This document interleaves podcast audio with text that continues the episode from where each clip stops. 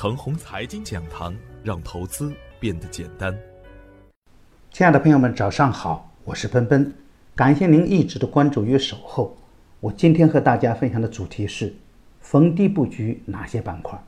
上周沪指下跌百分之一点六三，创业板下跌百分之一点七五。很多人的观点是继续悲观，有依据吗？没有。有利空吗？没有。实体经济出现问题了吗？也没有。大家只看到指数的下跌，看不到妖股飞天，看不到板块的热点，盲目乱干当然亏钱。马后炮啊，谁都会说，而马前炮呢，需要技术与远见。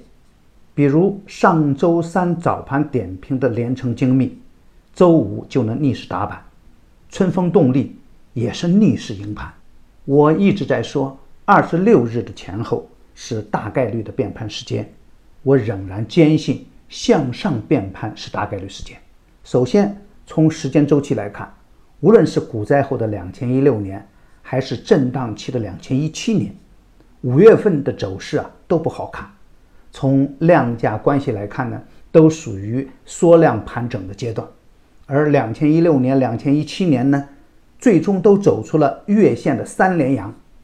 热点板块都有大批的翻倍牛股出现，而当前的两千一八年呢，世界的经济形势明显好于过去的两年，而沪指前三个月震荡呢又强于过往的两年。如果不出意外啊，本月沪指收阳应该是大概率事件。那么为什么大盘会跌呢？第一，大盘的下跌与强主力的调仓换股有关。在过去的两千一七年，高位的白马股涨得风生水起。与此同时啊，优质的中小创个股没有表现的机会。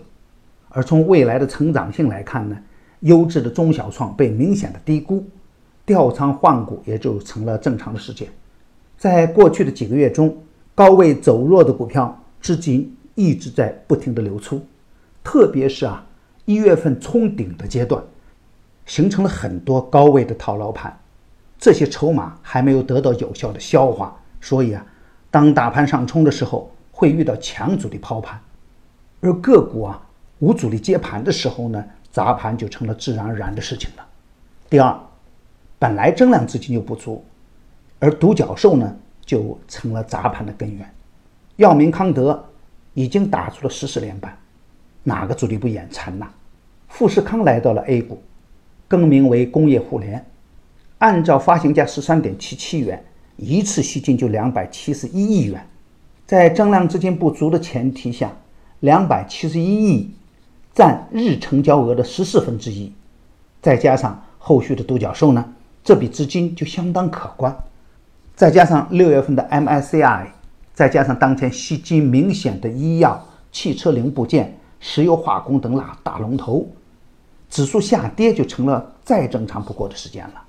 我反复强调，在增量资金不足的前提下，要走出普涨的大牛行情很难。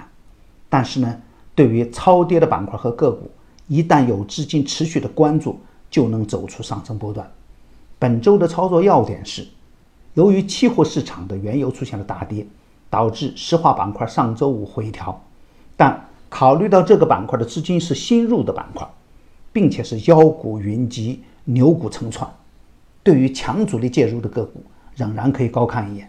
特别是业绩优良、成长性好的个股，可以在回调的过程中继续低吸，方向明朗，再加仓打干。汽车板块啊，偏汽车零部件、次新股叠加的个股，仍然可以高看一眼。已经介入的个股啊，做好滚动操作就行了。特别是在板块分化的阶段。可以逢回调低吸，医药板块会成为本周的 X 因素，毕竟前期涨得太多，长线资金也不会带头猛冲，逢高应该是锁定收益。市值偏小的次新股，如果还在上升通道中，仍然可以高看一眼。第二季的牛散选牛股已经结束，在大盘大跌的阶段，完全实现了周周赢盘。第三季的第一讲已经于昨天晚上上线。为了答谢新老听众，只需关注陈红财经微信公众号，回复关键字六六六，即可获得价值一百元的优惠券。优惠时间呢，截止到六月三日。